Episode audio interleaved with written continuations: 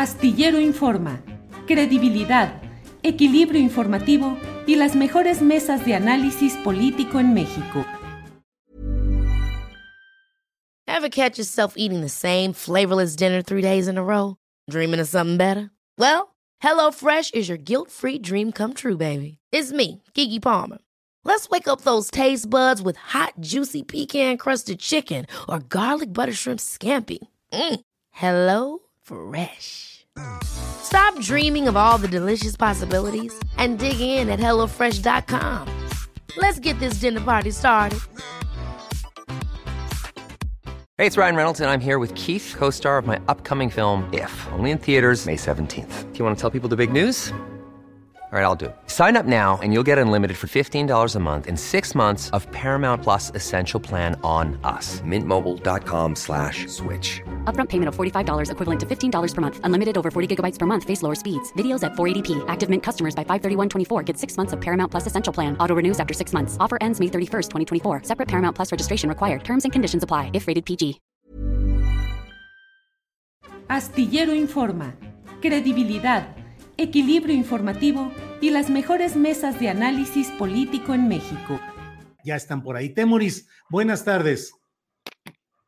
Hola, hola, hola, ¿sí, ¿sí me escuchas? Sí, sí, sí, te escuchamos ya bien. ¿Qué tal, ya qué tal? Buenas tardes. Al aire, listos. Listos, Estoy Temoris, gracias. Apagando, apagando este cosas y así para que no haya interrupciones. Muy bien. Eh, Arnoldo Cuellar, buenas tardes. Hola Julio, ¿qué tal? Muy buenas tardes. Hola Temoris. Qué buen Se oye bajito. Se oye bajito, Arnoldo. Arnoldo, Arnoldo. Arnoldo, Arnoldo. Per- permítanme que tengo aquí una. Guanajuato, Guanajuato, tenemos problemas y ahí está la central de control de Guanajuato que dice, ahorita manejamos las cosas. Pero bueno, mira, vamos a empezar precisamente con Temoris. Hay muchos asuntos, eh, pues ¿Dónde muchos asuntos. Perdón, ¿Ya? ya, ándale. Oye, Ya Ar- Ar- Arnoldo, ¿será que le podemos pedir tu audio al fiscal Samarripa? Igual él sí lo tiene bien. Sí, De, de mis últimas llamadas. sí. sí, ecualizado, organizado por temas, por fechas. No, hombre, Oiga. todo lo que quieras, Arnoldo. ¿Eh? Gran se hilo, gran hilo de tweet de Temoris hace un ratito en- sobre el tema de la alianza de medios, Ah. que espero comentemos. Gracias, gracias. Alianza de medios, sí, sí, vieron. Eh, Temoris, ¿qué escribiste sobre eso? Porque bueno, hoy se dio a conocer esta alianza de medios eh, MX que dicen que es para defender la libertad de expresión, que es para eh, denunciar, inclusive hacer algún tipo de trabajo periodístico sobre desapariciones, eh, agresiones al periodismo. Lo firman esencialmente eh, el Universal, la OEM, con toda la Organización Editorial Mexicana, El Economista, Proceso, portales como La Silla Rota, como Eje Central, eh, la Cámara de Radio y Televisión y seis o siete eh, medios estatales. Pero en fin, Temoris, por favor, adelante con el comentario sobre este tema. Vamos empezando ahí. Vale, vale, muy bien. Saludos, Arturo, qué bueno que ya llegaste. Arturo Rodríguez, bienvenido. Muchas gracias, No, buena sí. tarde, disculpen Buenas el retraso. No, señor, adelante, con gusto. Temoris, por No, pues, favor. Pues, pues para empezar uno, que, que, que, es un esfuerzo, desde el asesinato de Javier Valdés ya había ya un grupo de medios alrededor de, de El Universal se habían eh, agrupado para dar un mensaje, para protestar por, por el asesinato. Eh, no lo habían hecho antes con eh, asesinatos de otros colegas que no tenían un perfil tan alto internacional como, como el de Javier, y no lo hicieron tampoco después, ¿no? Pero, pero bueno, ya habían manifestado su, su, su, su intención de hacer algo. Lo, lo, dejaron pendiente cuatro años, ahora eh, aparece, fue una sorpresa, a mí me parece que, que, bueno, no sé qué pensar eh, el de que lo hayan manejado con tanta discreción, sin, eh, pues, digamos, de alguna forma contactar con, con aquellas organizaciones e individuos que, que hemos eh, estado años trabajando el tema. Pero bueno, por el otro lado me llama la atención que esté la CIR, pero que no esté Televisa, no esté Televisión Azteca, no esté Imagen, que sí estuvieron en aquel momento, en, el, en el 17, y faltan otros medios. Entonces, como que la convocatoria de una forma eh, fue, fue menos eh, eh, eficaz que, que, en aquel momento. Parece que se van a dedicar a hacer investigación. Sí. Este, pero digo, ya somos bastantes quienes hemos estado haciendo investigación, tanto en la academia como, como en el periodismo, entonces como que también falta ahí eh, eh, entender de qué, de qué forma será un esfuerzo original y de qué forma evitará repetir eh, trabajos que, que, se han hecho. Yo creo que habría que buscar, o sea, yo, yo creo que hay, que hay que celebrar que estén aquí, la, la, ausencia de los medios industriales siempre se ha sentido, porque los medios industriales son no solamente los que tienen más empleados de medios de comunicación, más periodistas en, en, su, en sus plantas, sino también los que tienen una voz más, eh, con mayor alcance. Eh, el, el, tema es que también llegaron a llamarse eh, Alianza de Medios y ese es un nombre que ha sido usado desde 2018 por eh, un grupo de medios de comunicación de, de nueve entidades del país, entre eh, que se han reunido alrededor de, periodistas de a pie que están trabajando ese, estos mismos temas de libertad de expresión. Entonces parece que o, no se enteraron que esa alianza existía o no les importa y, no les importa llegar a, pues a pisotear, ¿no? a pisotear la, identidad de esta alianza de medios. Entonces yo creo que es un despropósito que se puede arreglar, que están a tiempo de, reconocer y también de, tender puentes. Creo que, que, que, es muy, muy importante que, o sea, no, no han bajado los asesinatos de periodistas, han, se han elevado las agresiones, estamos como con Peña Nieto, si no es que un poco peor. Y, y, y es, un, es, un, tema en el que todos, trabajadores de los medios, periodistas independientes y dueños de los medios, pues eh, tenemos que, que influir y, te, y, tenemos que trabajar. Espero, y eso es muy importante, que dada la coyuntura y la polarización, no sea empleado este, este proyecto como una forma de abonar al, al, discurso de que vivimos una dictadura, de que la libertad de expresión está en peligro, como si eh, con Peña Nieto o con Calderón eh, no lo hubiera estado, como, como, como, si no hubiéramos tenido estas agresiones, que en el caso de Peña Nieto fueron, bueno, de, de Calderón también fueron di directamente contra periodistas. Entonces, eh, que, que, no sea un uso político, que no se haga un, un, un, uso político de esto, que se ponga por encima eh, el, el, la memoria y la búsqueda de justicia y también que busquemos eh, la colaboración para, para, que no haya confrontación.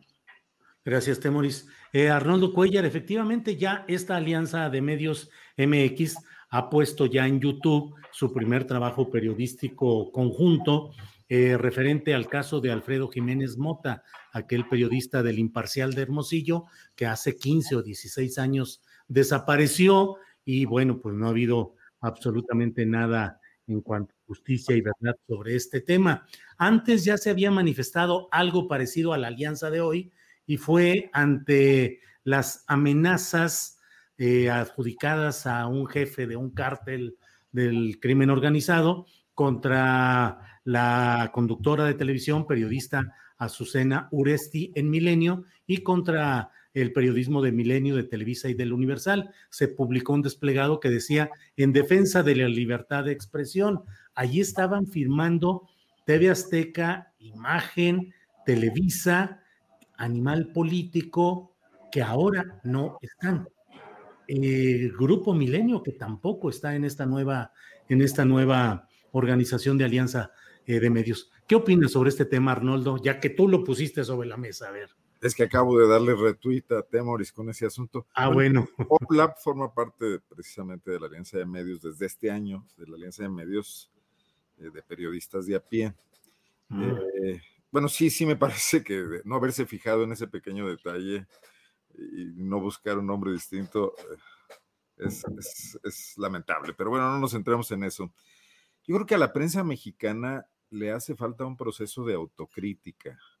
A la, digo, tendríamos que distinguir entre, entre los dueños de medios, la gran prensa industrial, eh, bueno, los, los, directivos de los medios, que varios de ellos han transitado por varios de estos, han salido a veces en no muy buenos términos de algunos de ellos para iniciar otros proyectos, y los reporteros eh, de a pie que, que muchos han decidido emigrar ahora con las facilidades de la tecnología a, generar sus propios espacios en redes y en, portales y todo esto, aunque sea prensa en general, no nos une ni, nos, ni identifica nuestros intereses. Me llama mucho la atención y, por ejemplo, Arturo ver Proceso junto, no sé, a otros medios de comunicación aquí que, que, que, tienen políticas muy distintas, y no me refiero a políticas editoriales, políticas de trato a su propio personal, de respeto a la labor profesional de sus, de sus integrantes y de sus reporteros, a la libertad de expresión de sus propios eh, eh, empleados y trabajadores, ¿no? Veo que, que, la página de internet de la Alianza de Medios, MX, hay que distinguir, trabaja el asunto de, de, la represión a la reportera Tere Montaño en el Estado de México, que fue secuestrada, que ha sido hostigada por el gobierno de Alfredo del Mazo, y uno de los firmantes es el Heraldo de México y Tere Montaño perdió su trabajo en el Heraldo de México por presiones del gobierno de Alfredo del Mazo. Entonces, ¿dónde está? Esto, surge con muchas dudas, eh, porque la prensa mexicana no se atreve a hablar de sus propios problemas en, su relación con el poder. Y, no podemos igualar a un medio como Proceso, que históricamente ha sido vanguardista, con el Universal, por, por ejemplo, ¿no? Entonces, creo que la coyuntura que hace surgir a esta asociación es la confrontación con Andrés Manuel López Obrador. Y entonces es política y es coyuntural y no va a ir más allá de eso.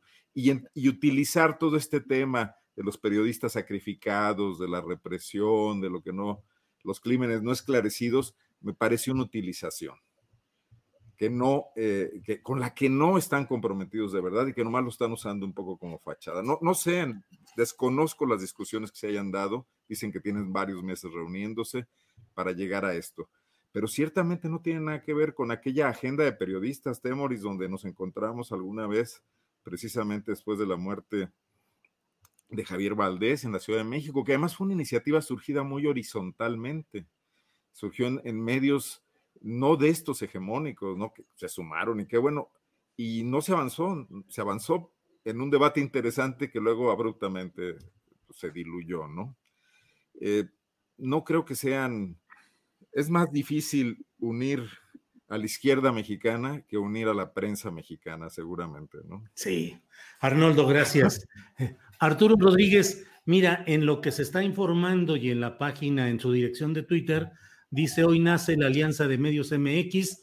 Compañías periodísticas acordaron constituir una instancia de colaboración para defender la libertad de expresión y combatir la impunidad en los casos de ataques contra periodistas y medios de comunicación.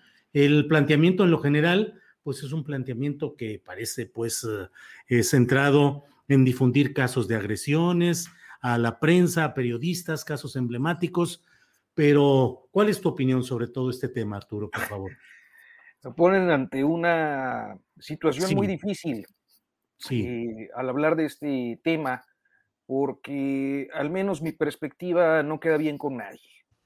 Eh, mira, en concreto de la alianza de medios, como de todas esas iniciativas que luego hacen los colectivos, eh, a mí me siempre me queda una mala sensación eh, en el caso de los colectivos, porque muchas veces he percibido un uso clientelar del tema y de las víctimas, también un oportunismo de algunos actores, concretamente en el contexto de esa justo reunión a la que se refería Arnoldo, sobre la que personalmente me quedaron muchas dudas en su desarrollo posterior y su financiación.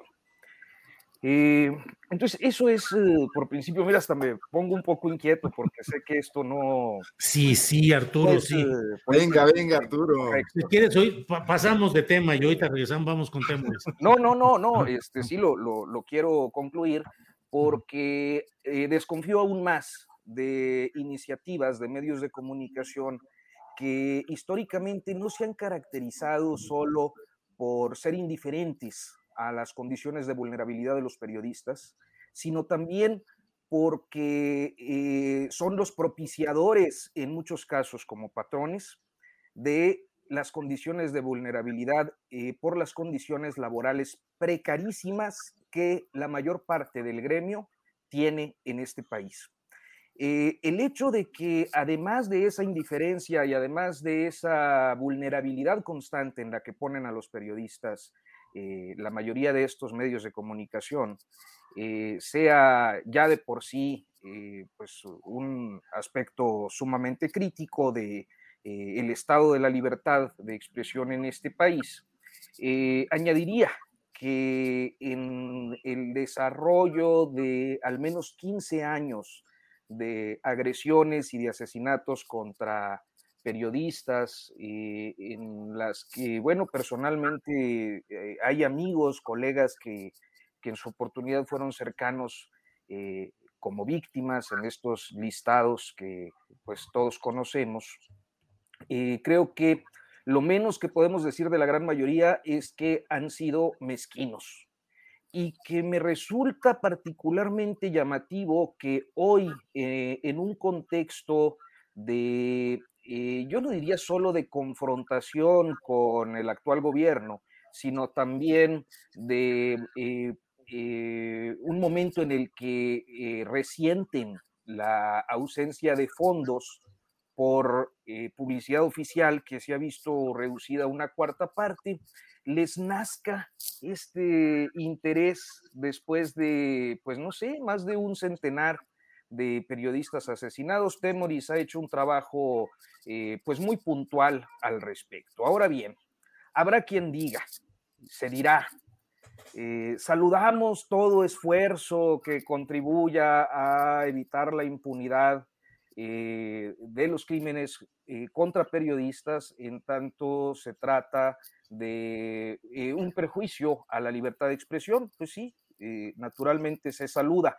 Habrá que ver en las próximas semanas, meses, hasta dónde pueden llegar, pero honestamente a mí pues me da mucha desconfianza y creo que por el contexto tiene un tufo mercantil que no puedo soslayar.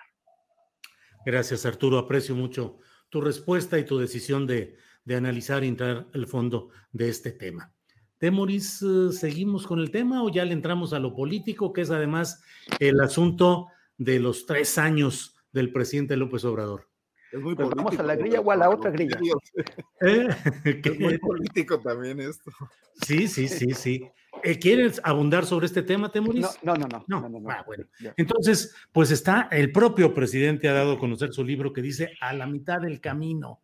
Y bueno, aunque en términos de calendario no se está exactamente a la mitad del camino, pero en términos políticos, pues sí lo está. El presidente de la República va a rendir su tercer informe de gobierno este 1 de septiembre, aunque él tomó posesión el 1 de diciembre de 2018, pero en fin, en términos políticos, ahí está aciertos, avances. Eh, ¿Qué es lo que te genera como primera reflexión estos tres años de obradorismo, Temoris Greco? Bueno, es, es, es que la forma de, analizar este, este, este periodo es, o sea, tienes tres márgenes, ¿no? Un, margen es el de las expectativas. López Obrador, como cualquier otro candidato, se dedicó a alimentar las expectativas de cuantos grupos de, población o de electores pudo para tratar de afianzar su elección y, realmente fue exitoso en ello, si no, no hubiéramos tenido un, resultado tan, tan, tan enorme, tan, tan aplastante como, como, como el que tuvo, que fue un, descontón para, para sus rivales. Eh, pero, pero, pero la generación de expectativas después tiene un costo y el, costo es ahora cúmpleles, ¿no? Y, cumplir es muy difícil en, en, un, en, un, país como el nuestro, porque aunque Andrés Manuel eh, tuvo una mayoría absoluta legislativa que no calificada, eh, es, hay, hay, muchos controles institucionales que le impiden ir más allá hay eh, una realidad que se, que, se, llama la autonomía del Estado mexicano y el Estado mexicano tiene muchos límites a esa autonomía, para empezar por nuestra relación con los Estados Unidos y también con los poderes fácticos. fácticos.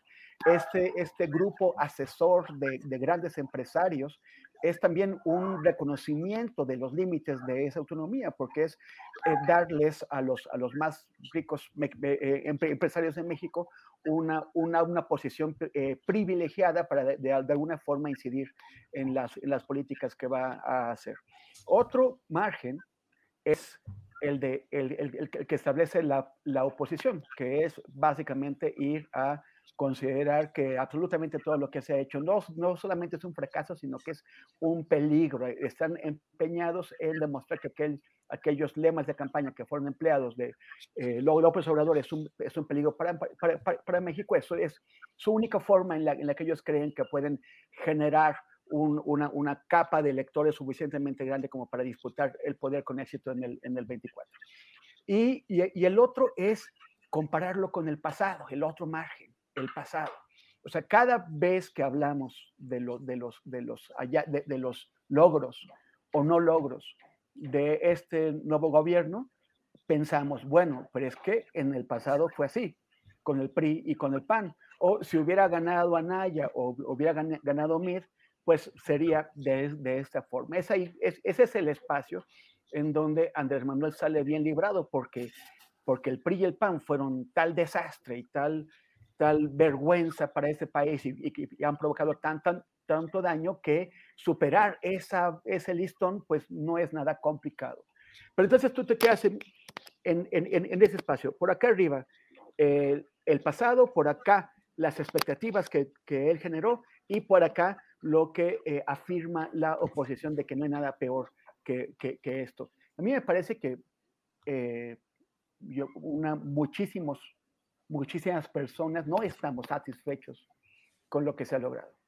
Eh, veamos, y, y, el tema de las expectativas, por ejemplo, es que las generó tan grandes que tenemos aquel momento que quedó captado en video de una, de una Susana Zabaleta que, que, estaba exultante, porque ahora sí iba a haber dinero para, para, para, las artes en México y pues no, todo lo contrario, o sea, los enormes recortes, ¿no? Y así ha ocurrido. Hay muchos eh, aspectos en, en, los que Andrés Manuel se ha enfrentado con sus propias bases, con la gente que lo llevó.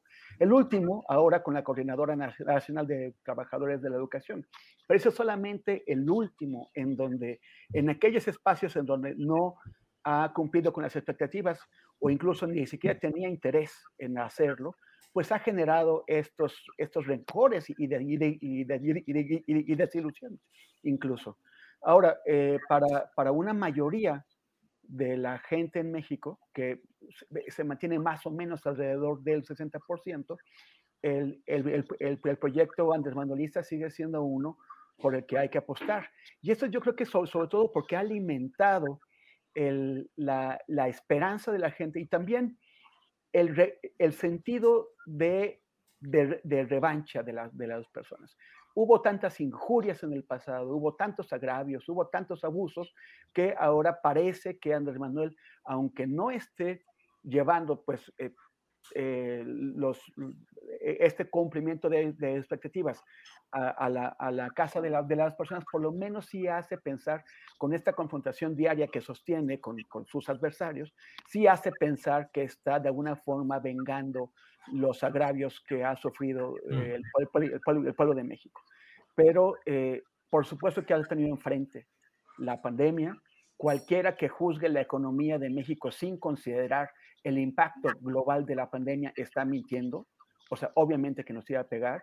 Y son los mismos que en, en noviembre de 2018 aseguraban que el peso se iba a ir por la coladera en enero y todavía eso no ha, no ha ocurrido. Entonces, es yo creo que en buena medida sus resultados deben compararse con los de un gobierno en resistencia, en resistencia contra la pandemia y su impacto económico y en resistencia contra los poderes que eh, desde un principio lo han visto como una amenaza y que se han sentido afectados por esto. Pero de todos sí. modos sigue muy lejos de haber satisfecho las, expectativas que, que, muchos, pues todavía tenemos, faltan tres sí. años. Muy bien, Temoris, gracias. Las consideraciones de Arnoldo Cuellar sobre este tema de los primeros tres años del presidente López Obrador. Por favor, Arnoldo. Nos obligas a filosofar, Julio. Bueno, y ahorita nosotros interrumpimos aquí cuando se ponga demasiado denso el filosofar, no te preocupes. Mira, yo creo que el poder tiene dos aspectos, digo, tiene muchos, pero hay dos muy, muy, que me parecen sustanciales. Uno es el simbólico. Y yo creo que Andrés Manuel López Obrador tiene ese lleno de forma suficiente y sobrada. O sea, él se apropió de, de esta crítica fundamental que desde muchos sectores ha surgido por razones naturales, por autodefensa, a la gran corrupción que generó el modelo neoliberal, esa modernización a ultranza del país, que era sobre todo una modernización para unos cuantos y, sin ningún compromiso con la menor honestidad, ¿no? con el menor respeto a, a, que, al, al, factor público del Estado, sino que lo, se apropiaron de él eh, y, lo, y lo hicieron un botín desde quien empezó esto, yo creo que desde Miguel de la Madrid y por supuesto Carlos Salinas hasta los panistas y Enrique Peña Nieto. Entonces ahí, ahí Andrés Manuel tiene un blindaje enorme, ¿no? Porque el, el, hombre es eh, personalmente honesto, no se le conocen mayores escándalos, incluso no le salpican los de su círculo más cercano, familiar y nadie tiene dudas de esa intención de moralizar la vida pública, que le hacía mucha falta y que es un reclamo generalizado. O sea, basta de que se roben hasta los clips de los escritorios, ¿no? Y ya no se diga los ferrocarriles, las líneas aéreas, los bancos, las empresas, etcétera. Eh, pero la otra parte del poder es una tecnología. ¿Cómo aterrizas eso para que eso opere en la práctica? Y ahí es donde yo creo que hay un fracaso total y absoluto porque Andrés Manuel no logra transmitir esa convicción personal a sus colaboradores, que no la tienen, que no la tienen en Morena, no la tienen en los estados del país, no la tienen los gobernadores, no la tienen los secretarios de Estado. Y entonces vemos este golpeteo y misericordia y este apropiamiento de pequeñas ventajas y el uso patrimonialista del Estado también para sus planes políticos. Y ahí entonces hay una enorme ruptura, un cortocircuito, que, que, que dentro de ese enorme blindaje López Obrador todavía no le afecta, pero que si las cosas siguen empantanadas, no, no veo yo que se pueda sostener esa popularidad. E incluso creo que a veces López Obrador lo sabe y se desespera internamente, cosa que no lo manifiesta nunca, porque sale a cada mañanera a decir ánimo, pero que estas pequeños lapsus donde de pronto sale a decir, si me voy ya quedo satisfecho eh, o eh, hasta donde me dé el cuerpo y la naturaleza, etcétera, ¿no? Y el sí, bueno. Eh, que es que hablan de un estado de ánimo también, ¿no? Entonces, las referencias al enorme elefante reumático, ¿no? Pero tampoco veo que el presidente se haya preocupado por atacar ahí donde pudieran caminar ciertas cosas. O sea, ha corrido funcionarios cuando llegan ciertos escándalos, cuando se le complican las cosas como en la elección pasada, e, etcétera, ¿no? Pero no por un diseño. Eh, la, Fiscalía General de la República es el ejemplo más claro, porque es el instrumento fundamental de una posible moralización, ¿no? Que no queden impunes las conductas eh, que, que, de las que nos quejamos todos, incluyendo él, y que generaron gran parte de su capital político. Entonces, a ese, a ese a ese atorón yo no le veo solución. No, no veo, y me parece lamentable, eh, la menor autocrítica. No sé si internamente la haya y que hacia afuera no se quiera dar una imagen de debilidad para tratar de unir a esos, esos dos aspectos, para que trascienda la fortaleza personal, simbólica del presidente, este hombre que va y se mete al zapotillo a hablar con la gente para resolver el tema de una presa, o que va a la laguna, o que va eh, a cada estado de la República donde se presenta un problema que nunca lo habíamos visto con, con presidentes que gobernaban la mitad del día, que se levanta a las 5 de la mañana a ver el tema de la seguridad, pero que lamentablemente las cosas no caminan a la velocidad que debieran. Ese, ese ojo del amo no engorda ese caballo, ¿no? Sí. Bien, gracias Arnoldo. Arturo Rodríguez, pues igual, la pregunta sobre estos eh, primeros tres años del presidente López Obrador y un poco lo que nos plantea Arnoldo Cuellar. La voluntad personal, por buena que sea, logra reformar y modificar una estructura tan anquilosada, por usar el término muy manido, una estructura anquilosada de poder como la que le fue heredada? Pues este, ya como vamos a, ponernos como en el meme ese de sí, pero el PRI robó más. Sí, pues sí. Así es. Mira, lo que, eh, no sé, me parece que sí hay una parte que tiene que ver con, con, la forma en la que las burocracias eh, operan. me parece también que se ha construido un discurso despectivo hacia la norma. La norma es importante, eh, no, porque alente, obstruya, haga, eh, propicie un tortuguismo burocrático, sino porque la norma contribuye a buenas prácticas y a, se supondría, eh, idealmente evitar la corrupción.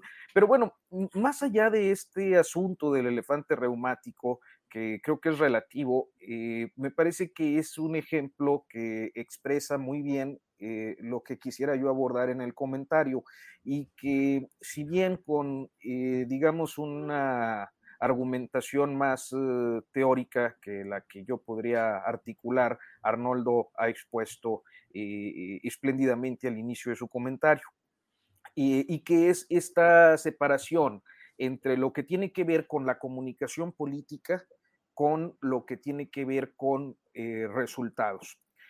Y cuando hablamos, hablo de comunicación política, pues no solo me refiero a, la mañanera, a los dichos del presidente, sino también al discurso de sus oposiciones, que en ambos casos, eh, pues eh, me parece que magnifican mucho algunas de las temáticas que se abordan. Y en cuanto a resultados, creo que hay algunos que son bastante tangibles, eh, a reserva de que eh, en otro contexto pudiera yo ser más específico con los datos. Me parece que el tema económico que ya lo ilustraba Temoris, propiciaba por allá de marzo, abril del año pasado que las cúpulas empresariales estuvieran escandalizadas con el hecho de que eh, se estuvieran tomando decisiones de no apoyo o incentivo fiscal a las empresas eh, y esta narrativa del presidente López Obrador de eh, apoyar eh, a los estratos más desfavorecidos de la sociedad, a final de cuentas parece haber surtido efecto y dado un buen resultado. O sea, no tenemos una crisis tan tremenda como eh, tendríamos que haberla esperado, inclusive eh, hay que recordar cómo las expectativas de crecimiento económico de 2020, eh, ya en el ejercicio, en el ajuste de pandemia, pues eran superiores a lo que finalmente ocurrió. Y aunque con lentitud, dado que también la COVID ha sido muy eh, zigzagueante en sus eh, eh, repuntes y esta tercera ola y lo que sea. lo que sí podemos ver de manera medible es que hay un proceso de recuperación lento, porque lenta está siendo la recuperación económica internacional, pero que a final de cuentas no nos, no nos golpeó de una manera tan eh, destructiva como eh, hubiéramos esperado en otro momento, en el que quizás únicamente se hubiera incrementado de una manera dramática la deuda de este país que hasta donde sabemos en este caso no ocurrió. Entonces me parece que el factor económico, el tema económico es un buen saldo hasta este momento, eh, a pesar de todo.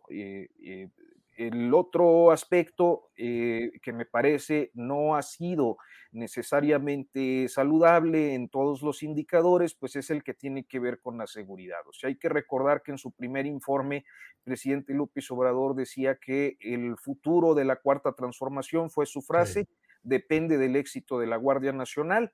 Yo creo que hasta este momento no hemos visto eh, pues los resultados que quisiéramos en los indicadores que tienen que ver con la violencia de alto impacto, eh, específicamente con los datos de homicidio, porque sí hay una reducción importante en los demás indicadores delictivos que yo no sé eh, en este momento, habrá quienes lo puedan dilucidar, cuánto de eso corresponde a la existencia y al trabajo de la Guardia Nacional, cuánto de eso eh, corresponde pues al confinamiento de pandemia, pero de que hay una reducción, pues la hay, y es un eh, resultado importante en la mayoría de los indicadores, exceptuando el caso de homicidio, que bueno, pues también no se ha podido eh, modificar en, gran cosa. Y el último aspecto creo que tiene que ver con el sanitario, donde me parece que hay muchísimas dudas. O sea,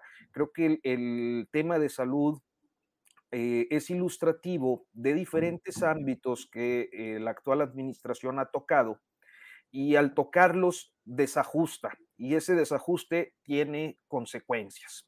O sea, eh, creo que tendría que ser alguien muy ingenuo o muy eh, desconocedor de las condiciones de este país para, acabamos de ver la sanción, por ejemplo, de la COFESE a, los intermediarios farmacéuticos, y cómo las farmacéuticas y sus eh, coyotes han hecho enormes fortunas en los últimos años, pero la forma en la que se movió eh, este tema creo que tuvo efectos negativos en algunos sectores de la población. Eh, a final de cuentas, eh, pues los datos son muy contrastantes. A mí no me termina de quedar claro eh, el, cruce de datos entre INEGI y lo que el señor López Gatel da a conocer cada noche, pero creo que salud es uno de los temas a los que el presidente le apostaba enormemente con la construcción del INSABI, pero le cayó la pandemia y el sistema eh, me parece, ha empeorado. Es una percepción que se basa en la información más o menos disponible y creo que con estos tres temas, eh, Julio, pues podríamos referirnos a algunos de los aspectos centrales de lo que tiene que ver con el desempeño del Ejecutivo, porque habrá quien diga que está también el tema de corrupción y el tema de reducción de la impunidad, pero bueno, hay que recordar que eso no necesariamente compete al Ejecutivo en términos formales. Gracias, Arturo Rodríguez. Eh, Temoris Greco, eh, le voy a hacer como en las preguntas que le hacen al presidente de la República en la mañanera, que meten como tres o cuatro o cinco. Este, entonces, dos, dos preguntas, Temoris. Uno, ¿qué opinas del funcionamiento del gabinete presidencial? ¿Ha dominado la voluntad implacable del jefe?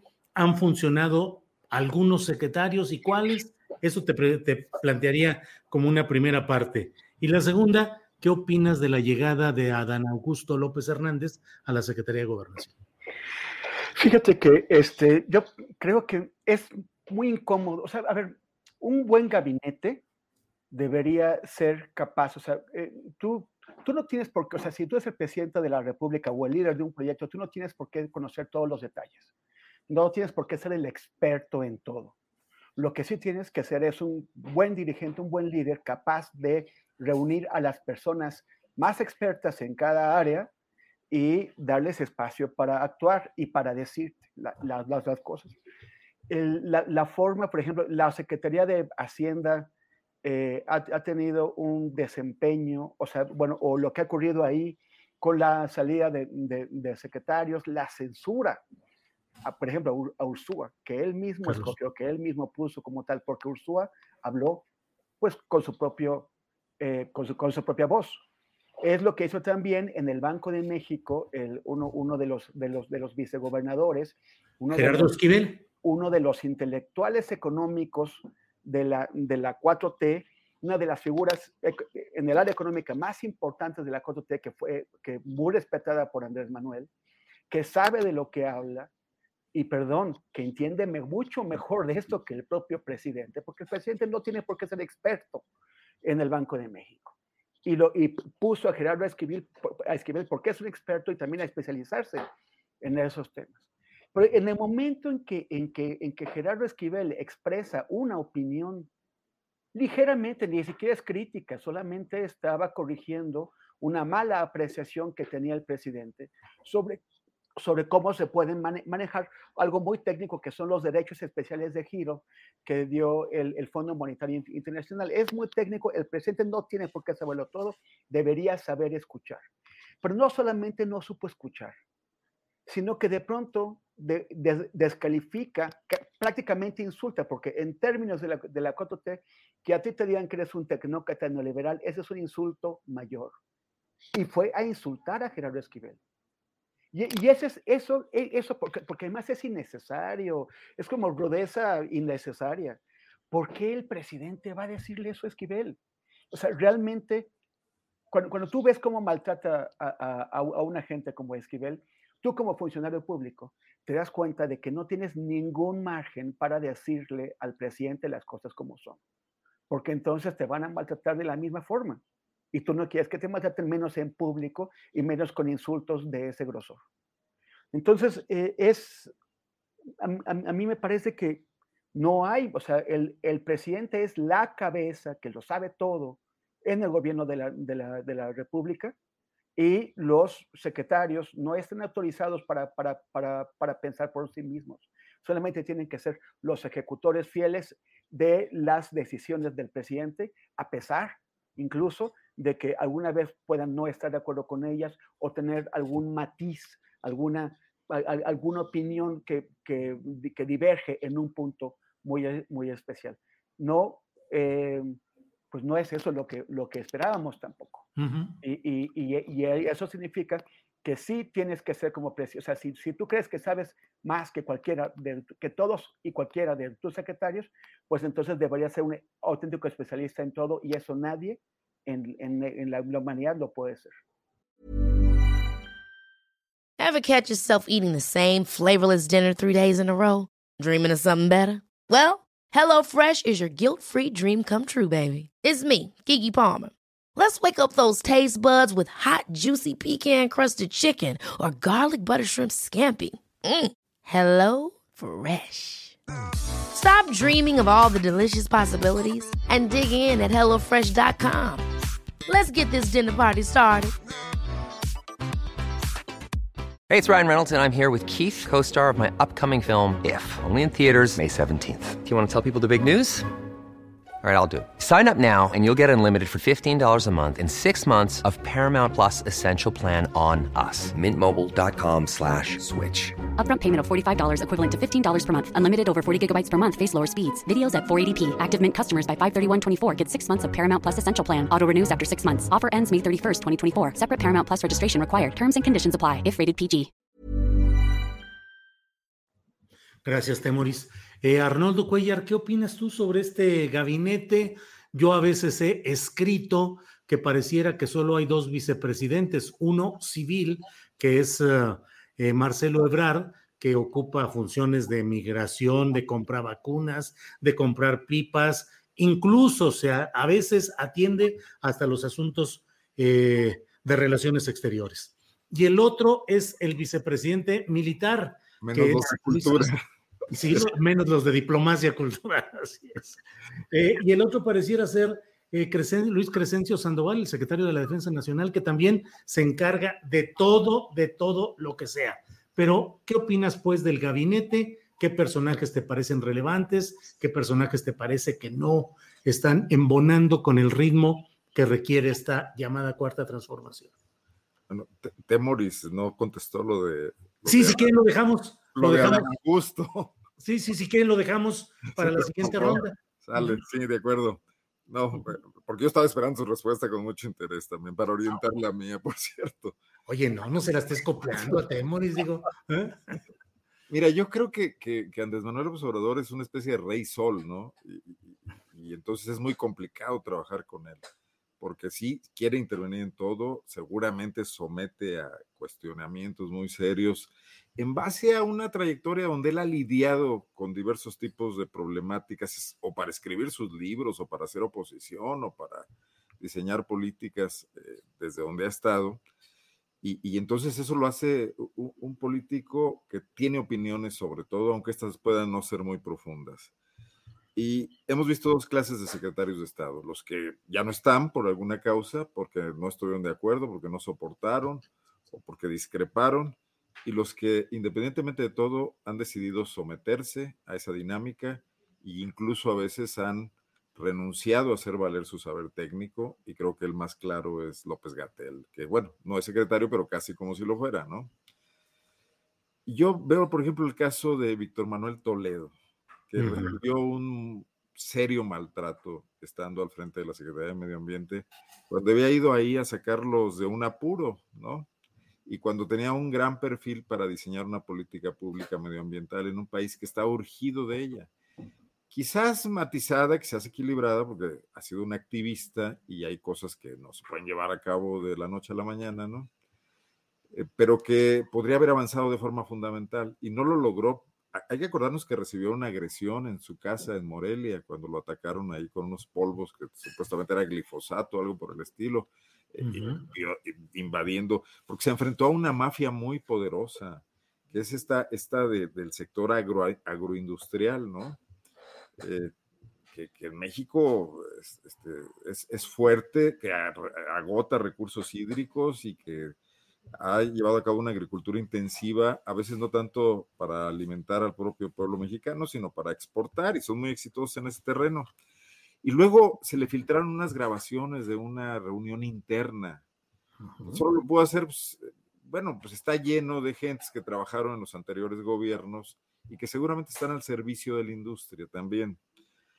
Y ahí Andrés Manuel no salió a poner eh, el, pecho por él, como ha salido, por ejemplo, por Gertz, eh, que yo entiendo todo este asunto de la autonomía, pero se me hace más discurso que realidad, porque estamos O por Bartlett.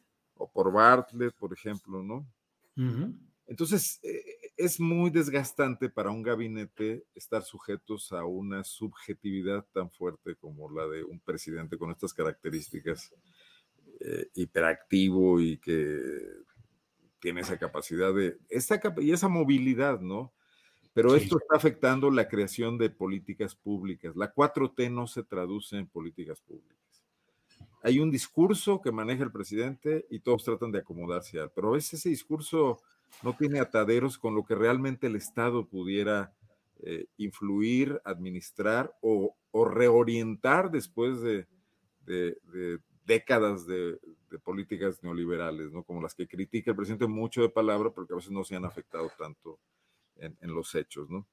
Eh, pues el país requiere volver, o sea, la moralización que plantea Andrés Manuel está muy bien planteada, pero Arturo lo mencionó, se desajustan cosas si nomás lo haces eh, primero discursivamente y luego obligando a los secretarios a actuar de manera distinta, pero no desmontando críticamente, tácticamente los eh, aparatos y los intereses que se han inquistado en la administración pública y que de alguna manera han funcionado, porque el país, con todo y que propiciaba enormes raterías enormes enriquecimientos, funcionaba, ese Estado funcionaba. Imagínense si pudiese funcionar sin corrupción, pero también sin anarquía o sin estas veleidades que a veces vemos en la 4T. Eh, yo pienso que Andrés Manuel está jalonando las cosas a un cierto modo, pero que el presidente que viene, sea quien sea, independientemente incluso de, que pudiese ser de la, de la, oposición, va a estar obligado a, un, a, unas, a, una centralidad entre estos excesos, pero también entre los otros. No se puede regresar nomás a lo anterior, ¿no? Y en ese sentido, eh, y con esto termino, coincido en el tema donde el presidente dice que no sé, que, hay cosas que ya cambiaron y que no van a poder regresar. Eh, sí, sí lo creo, pero seguimos por construir una funcionalidad democrática menos corrupta que la que hemos tenido. Gracias, Arnoldo. Eh, Arturo Rodríguez, ¿qué opinas sobre este tema del gabinete presidencial? ¿Qué es lo que has visto? ¿Qué es lo que destacas? Claroscuros, cosas buenas, cosas malas de este gabinete de tres años con sus cambios que ha pues, habido. Tampoco contesté de, de Adán Augusto. No, lo dejamos para la siguiente ronda. Con eso regresamos después de Arturo con Temoris y le damos vuelta a Adán. Arturo Rodríguez, por favor. Ah, yo me, acuerdo mucho que cuando presentó el gabinete por allá en, no me acuerdo si fue diciembre del 17, enero del 18, este, decía ya que iba a ser como el, gabinete de Juárez y, y yo pues me, me, fui a ver más o menos cuáles eran los miembros del gabinete de Juárez. Creo que tuvo como 50 cambios en el periodo en el que fue, en los periodos en los que fue presidente Benito Juárez. Entonces, pues era más o menos, creo que también predecible en ese sentido. Creo que él lo decía más en el sentido eh, aspiracionista de tener un gabinete de expertos. Eh, creo que se materializa más en los cambios.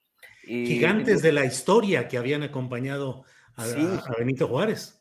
Sí, claro, pues es que no, no, no puede uno pensar como que el presidente López Obrador tenga uno campo o a un Lerdo o, a un Ponciano Arriaga en la figura de, Ricardo Monreal, que particularmente a mí la figura de Ponciano Arriaga siempre me ha parecido muy, muy eh, eh, interesante y, además muy adelantada a su tiempo. Pero bueno, este, de ninguna manera pensaríamos que ese se parece a, a Ricardo Monreal. Este, y eh, lo que sí creo es que algunos de estos cambios pues han atendido por una parte a desacuerdos eh, que son muy claros, desde el primero que fue el de Carlos Ursúa hasta otros más eh, recientes, como ocurrió con el caso de, medio ambiente y este asunto de Toledo que mencionaba. Hace un año justo fue días antes del, informe presidencial cuando se, se presentó la renuncia este, que ha habido casos en los que ha habido una mayor tolerancia a desaciertos y casos en los que la reprobación del desempeño por parte del presidente, pues ha, quedado patente eh, en, eh, en, lo público, como fue pues ese, eh, e, ese, ese ¿cómo podríamos decirlo? Pues esa despedida tan fea que le dio a Irma Heréndira Sandoval, a todas luces eh, con una desazón y, y, una mala eh, situación que ya en, su oportunidad abordamos. Entonces, creo que cada cambio y cada ajuste atiende a diferentes condiciones. Hay otros que pues han sido parte también de lo que pues tiene que ver con el ámbito privado, como fue el caso de Alfonso Romo, otros casos que eh, parecerían estar encaminados a ir construyendo de algún modo la, sucesión presidencial, como fue el de mandar a Esteban Moctezuma a, Washington, eh, y eh, el de rodearse en estos últimos tiempos de un equipo cercanísimo que poco a poco pues va consolidando, yo pensaría que rumbo al cuarto año de gobierno, al tipo de gabinete que auténticamente el presidente quiere tener eh, y que, bueno, pues como suele ocurrir en todo periodo presidencial, esto queda sujeto a algunos ajustes que tienen eh, relación con los equilibrios que se dan entre los grupos de poder, los afines en este caso al presidente. Y como parte de ese robustecimiento de su círculo íntimo, pues vemos, por ejemplo, eh, primero, pues la permanencia de Javier May, que eh, pareciera que ya se iba y que estaba renunció ya grilladísimo por Gabriel García y no sé qué, y bueno, pues no le acepta la renuncia y se queda Javier May. Eh, tenemos el caso de Delfina Gómez, que pues, también es una de sus eh, cercanas y de confianza y creo que con mucha eh, empatía que va a educación.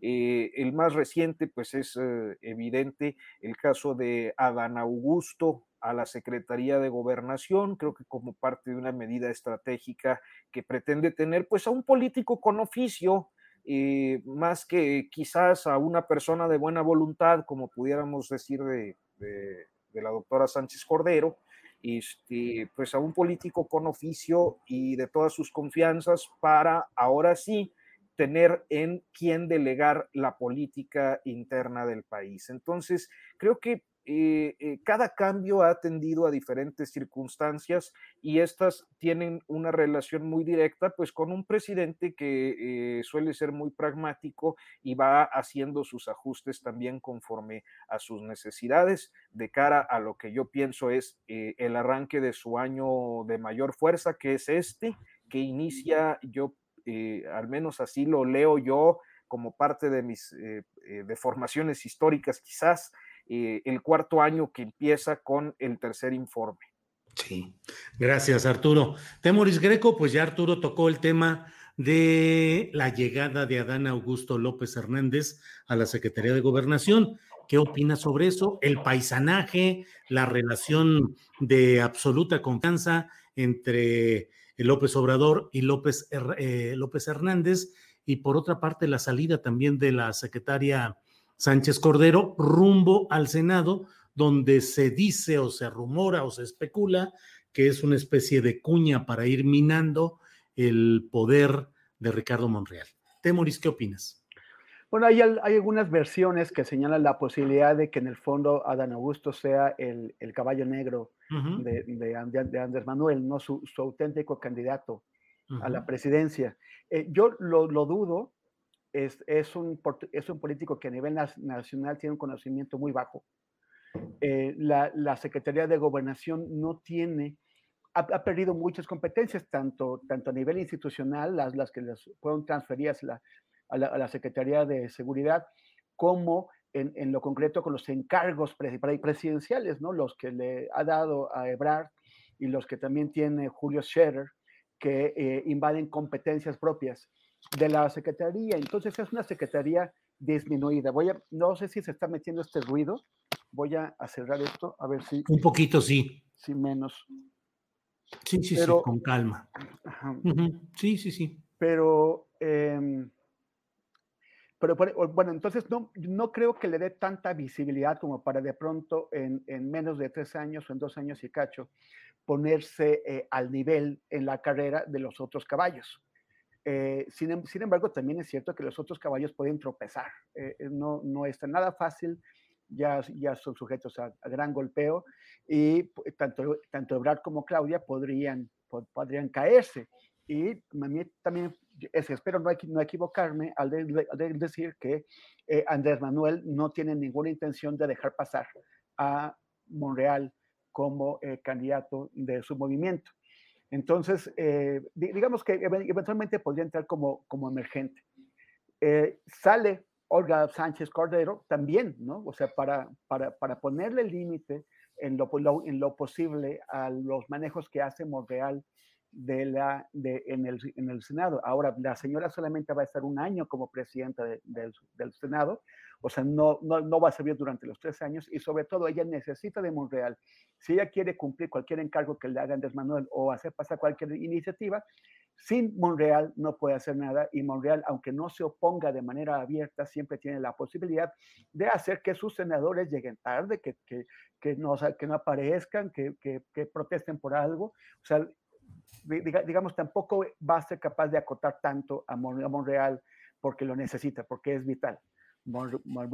Pero eh, por el otro lado, eh, López, eh, Adán, Adán Augusto, será un, un, o sea, si es, o sea, el, el, cambio que precede este movimiento es el de Martí Batres, cuando colocan a Martí Batres en la Secretaría de Gobierno de la Ciudad de México.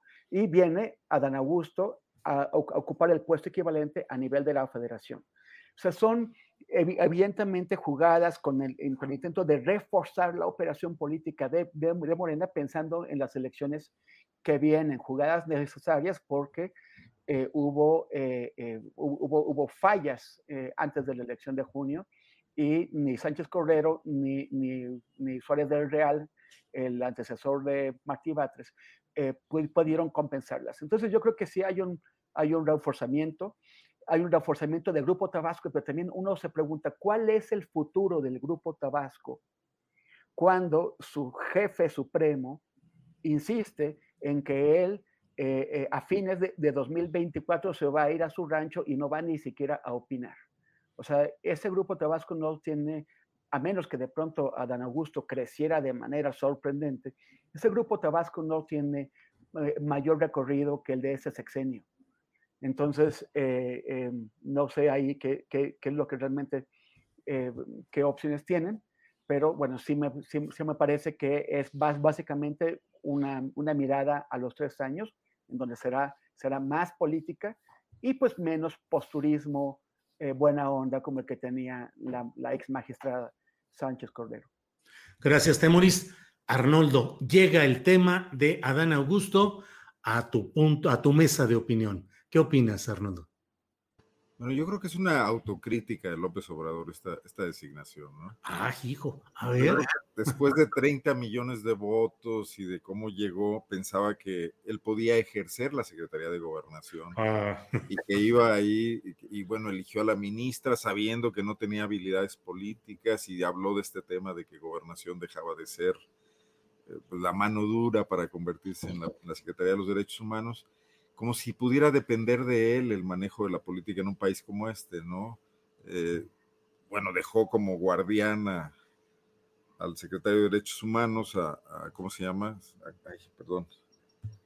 Encinas, Alejandro Encinas. Alejandro Encinas. Que lapsus, Alejandro Encinas, que, que que merecería ser no el secretario de gobernación, sino el secretario de un área específica que se dedicase a derechos humanos en, nuestro país, ¿no? Porque lo amerita el tamaño de la catástrofe que estamos viviendo y la que sigue dejando el incremento de la violencia, esta que hace rato decía Arturo que no ha podido ser disminuida, ¿no? Y que opaca todos los demás logros en materia de seguridad.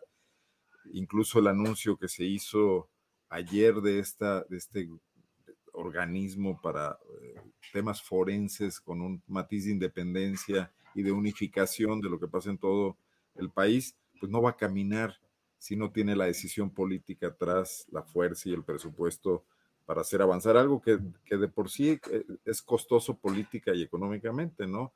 Estamos hablando de cerca de 90 mil desaparecidos y pendientes de identificar y de miles de cuerpos también, ¿no? Eh, bueno, pero ese es otro asunto.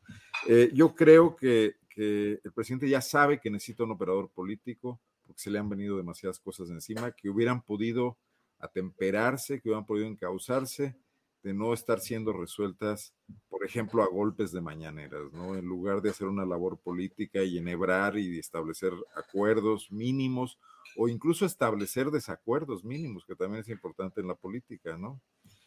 Eh, estamos viendo varias crisis, o sea, estos, este enfrentamiento eh, absolutamente innecesario de ayer con los panistas y Lía Limón saliendo a fotografiarse la nariz ensangrentada, eh, y que está haciendo, por supuesto, que va a ser magnificado en los medios de comunicación, pero que además, bueno, pues, ahora sí que como decía el clásico, pues, el error es el primero, no todos los demás ya se vienen como consecuencia.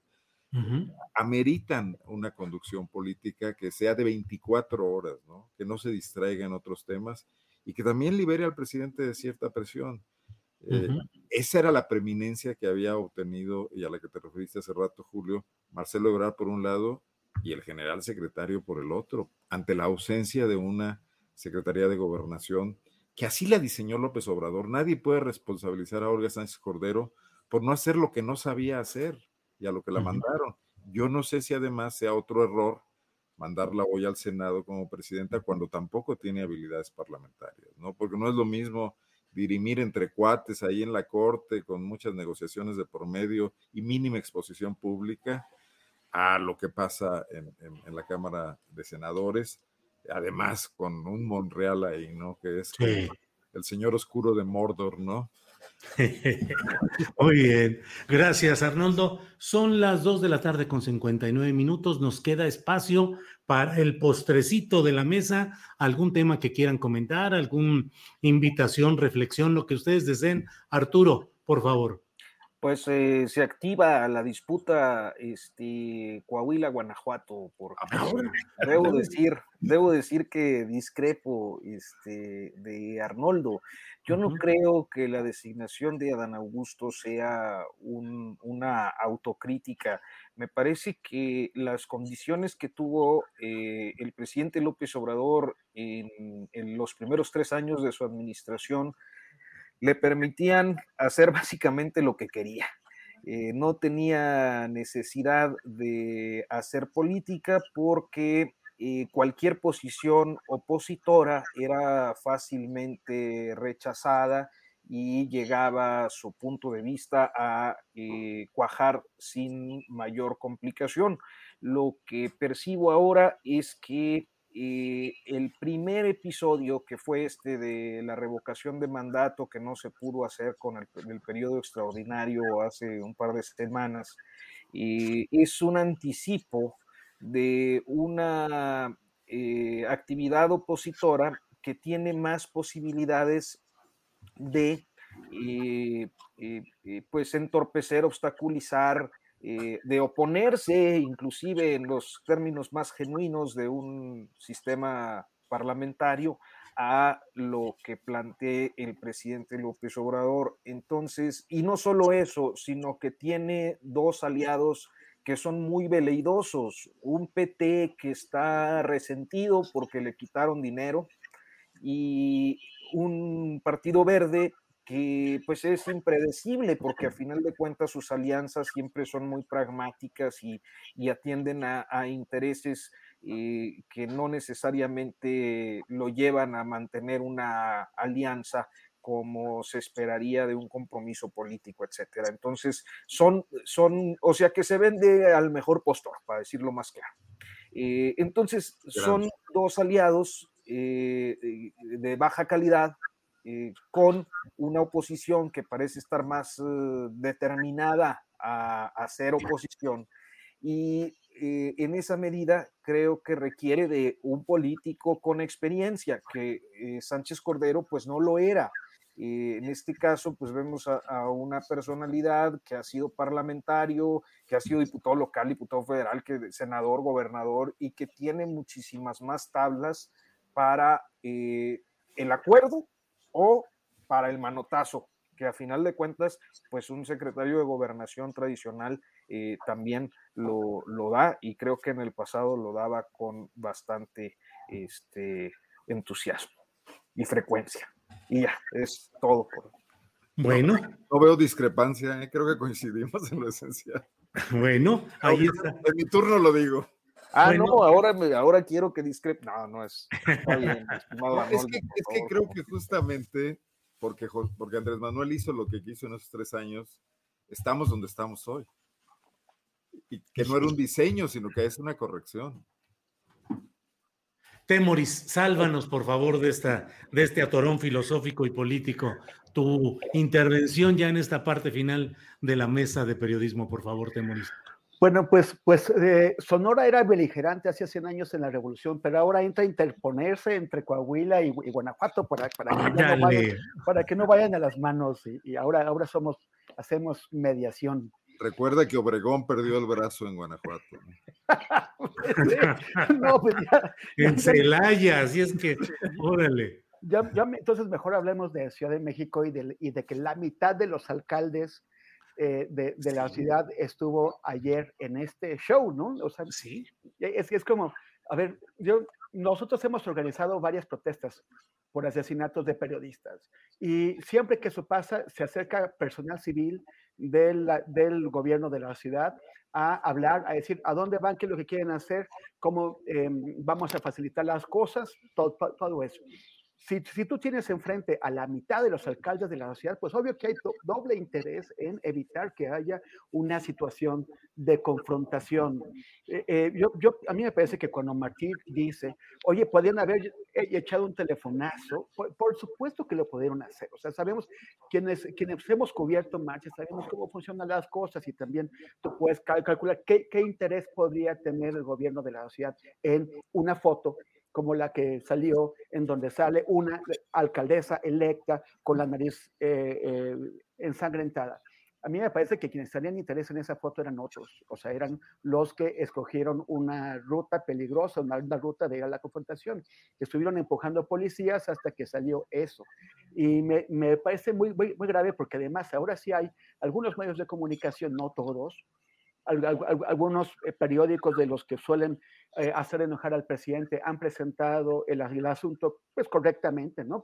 de una manera periodística, otros lo han presentado de una manera política, eh, diciendo reprimen a los alcaldes y atacan a los, los, alcaldes y es muestra de la dictadura que estamos viviendo, cuando en realidad también cualquiera que haya vivido en la Ciudad de México, por ejemplo, en la primera parte, la primera mitad del mancerismo, que haya visto cómo se comportaron los, los grupos, el, cuerpo de, de, granaderos y la Policía Federal en eso, o sea, cómo golpearon personas, cómo incluso eh, el, el, primero de diciembre de 2012, pues salió una persona que perdió un ojo y le destrozaron el cráneo.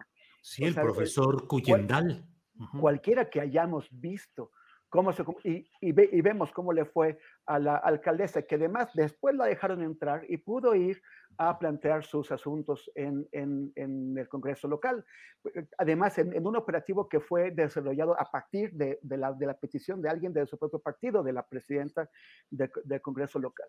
Entonces, a mí me, realmente me desagrada muchísimo la forma en que intentan manejarlo, victimizarse y además poner esto como evidencia de dictadura, si, si, si la nariz sangrante de Lía Limón es la, evidencia de la dictadura, eh, todos los heridos y encarcelados y personas que fueron enviadas a prisiones de alta seguridad solamente por haber sido capturadas en, el Zócalo en el ejercicio de sus derechos pacíficos, pues entonces eso ya era el acabose. Me, me parece de un, de un, cinismo muy desagradable y con esto cierro y espero haber dejado el campo eh, abierto para que, para que Guanajuato y Coahuila no se peleen y sobre todo para que Guanajuato no quiera encontrarme el brazo.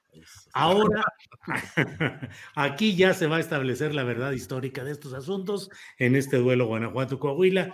Ya sería, eh, comenzamos la ronda de preguntas de hoy de participaciones con Temoris, seguimos con Arnoldo, con Arturo y terminamos esta mesa de periodismo. Arnoldo, tu contrarrespuesta. Eh, celayense o no respecto a No, no, no. No, mejor digo.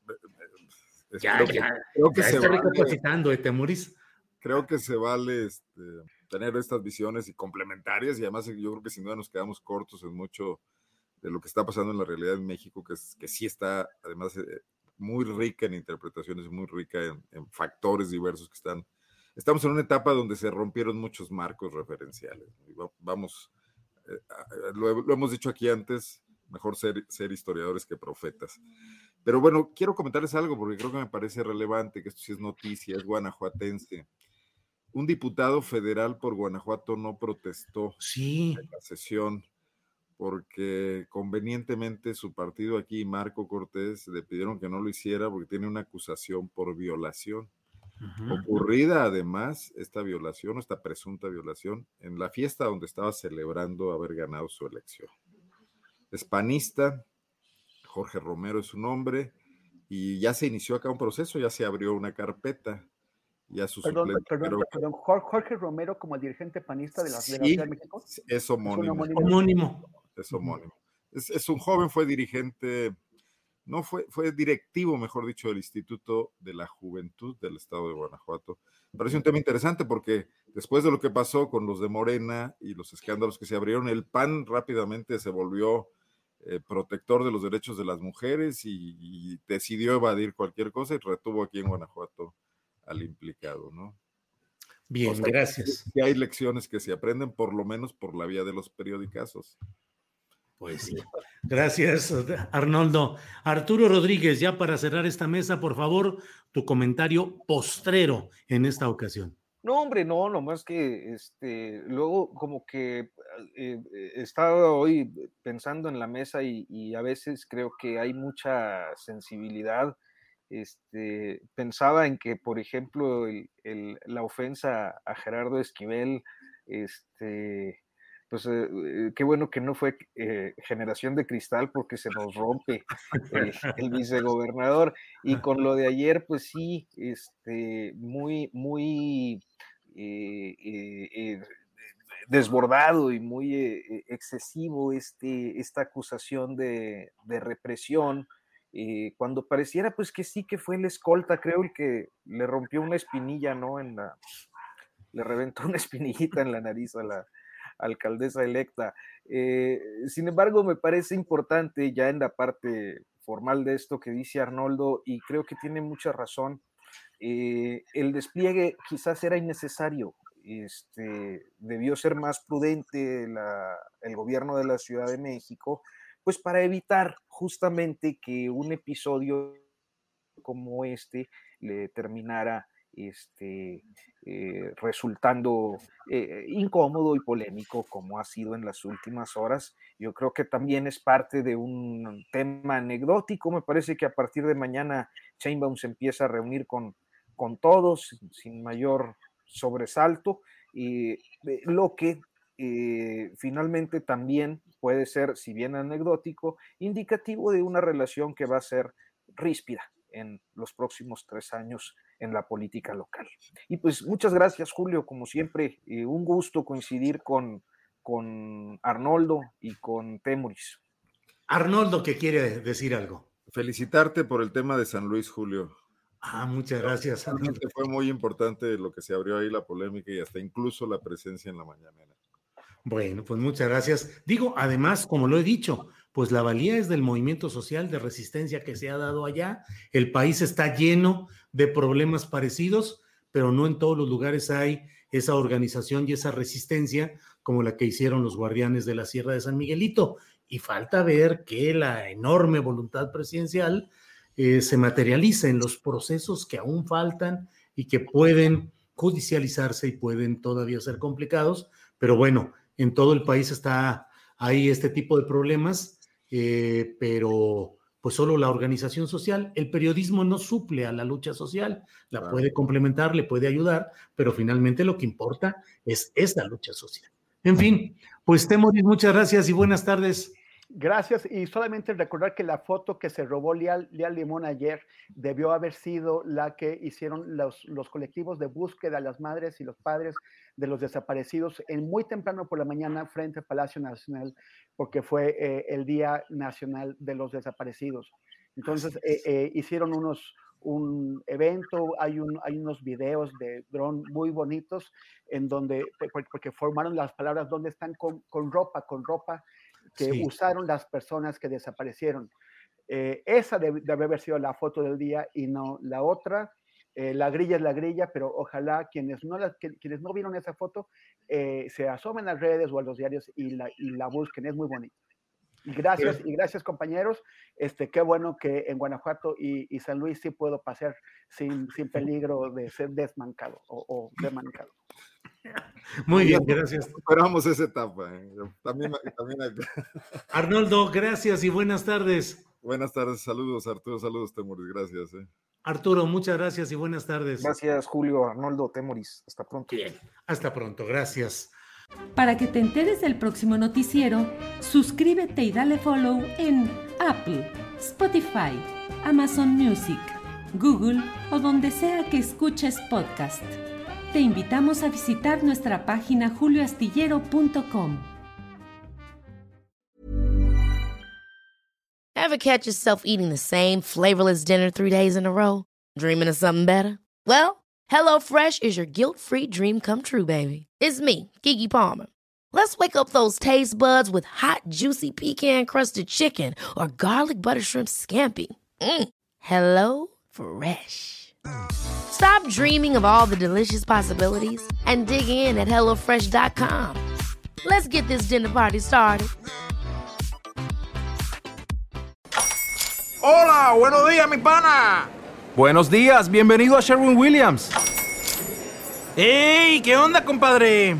¿Qué onda? Ya tengo lista la pintura que ordenaste en el ProPlus app. Con más de 6.000 representantes en nuestras tiendas listos para atenderte en tu idioma y beneficios para contratistas que encontrarás en aliadopro.com. En Sherwin Williams somos el aliado del PRO.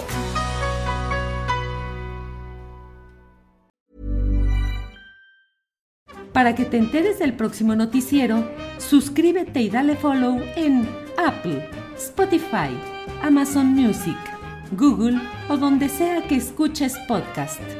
Te invitamos a visitar nuestra página julioastillero.com.